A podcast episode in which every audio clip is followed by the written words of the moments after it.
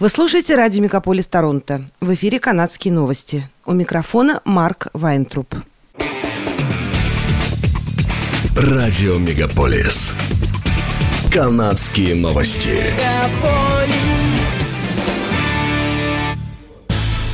В эфире «Канадские новости» у микрофона Марк Вайнтруп. Федеральное правительство объявило в субботу о дополнительных мерах помощи беженцам, пытающимся бежать от войны в Канаду. Выступая на онлайн-митинге под девизом «Stand up for Ukraine», премьер-министр Джастин Трюдо объявил о ряде мер по облегчению прибытия в Канаду украинских беженцев. Среди объявленных мер – чартерные рейсы для беженцев в Канаду, краткосрочные пособия для них в размере примерно 500 долларов в неделю в течение шести недель, а также временное жилье в отелях на срок до двух недель. Министр по делам иммиграции, беженцев и гражданства Шон Фрейзер говорит, что новые меры помогут украинцам, прибывающим сюда по программе Canada-Ukraine Authorization for Emergency Travel. Как сообщает министр, в рамках этой программы с момента ее запуска в прошлом месяце федеральное правительство уже одобрило более 30 тысяч заявлений от украинцев, ищущих убежища в Канаде. Украинские семьи могут находиться в Канаде в качестве временных жителей в течение трех лет – Прибывающие по этой программе на это время также будут иметь право на работу.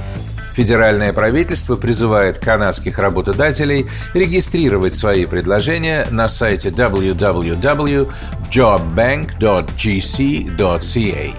В субботу же премьер-министр Трюдо также объявил о дополнительной сумме в размере 100 миллионов долларов на гуманитарную помощь Украине – Канада ввела очередную серию санкций против оборонной промышленности России. Министр иностранных дел Мелани Жоли заявила, что новые санкции затрагивают 33 предприятия российского оборонного сектора. По ее словам, эти организации прямо или косвенно оказывали поддержку российским военным и поэтому являются причастными к военным действиям на Украине – Новые санкции предусматривают замораживание активов и запреты перечисленных организаций, включая Московский физико-технический институт, СПБ «Интеграл» и АО «Судостроительный завод «Вымпел». Начиная с конца февраля, Канада ввела санкции в отношении более 700 физических и юридических лиц из России, Украины и Беларуси, передает портал кнопка.ca. Врачам и медсестрам, которые согласятся работать в сельских районах, правительство простит студенческие кредиты. Об этом на пресс-конференции в университете Делхаузе заявила министр финансов Канады Христи Фриланд. Она сообщила, что в течение следующих четырех лет правительство выделит 26,2 миллиона долларов на решение проблемы нехватки врачей и медсестер в сельских районах. Начиная с 2023 года медсестрам, которые согласятся работать в сельских районах, не придется возвращать 30 тысяч долларов студенческого кредита, а врачам 60 тысяч долларов, сообщает издание Global News. По словам Фриланд, это поможет сократить количество пациентов, которые находятся в списках ожидания на запись к семейным врачам в Новой Шотландии. В списках ожидания находятся 88 300 жителей Новой Шотландии, что является новым рекордом. Это на 3% выше, чем в марте. Правительство Онтарио объявило, что провинция расширяет право на доступ к ПЦР-тестированию и противовирусным препаратам для лиц, подверженным более высоким рискам.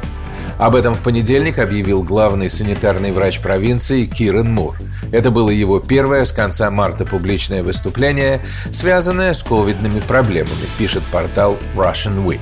По словам доктора Мура, решение о расширении этих услуг поможет защитить наиболее уязвимых и обеспечит стабильную пропускную способность больниц. Группа наиболее уязвимых лиц включает людей в возрасте 18 лет и старше с ослабленным иммунитетом, пожилых в возрасте 70 лет и старше, а также антарийцев 60 лет и старше, получивших менее трех доз вакцины. Доктор Мур также призвал жителей провинции делать прививки и носить маски в закрытых общественных местах, несмотря на то, что в марте это перестало быть обязательным. С 12 апреля, как сообщил доктор Мур, противовирусный препарат против COVID-19 Paxlovid будет выдаваться в некоторых аптеках, принимающих участие в программе. Их список будет опубликован на сайте ontario.ca/antivirals. По словам доктора Мура, этот список будет регулярно обновляться по мере расширения числа участвующих в программе аптек. В большинстве случаев лечение противовирусными препаратами должно быть начато в течение пяти дней после появления симптомов, говорится в сообщении Минздрава провинции. Премьер Даг Форд сделал предвыборное заявление в Тименсе, что находится в 680 километрах от Торонто после поездки из Торонто на поезде Ontario Northland. Правительство Онтарио объявило, что инвестирует 75 миллионов долларов на восстановление пассажирского железнодорожного сообщения с северо-восточным Онтарио.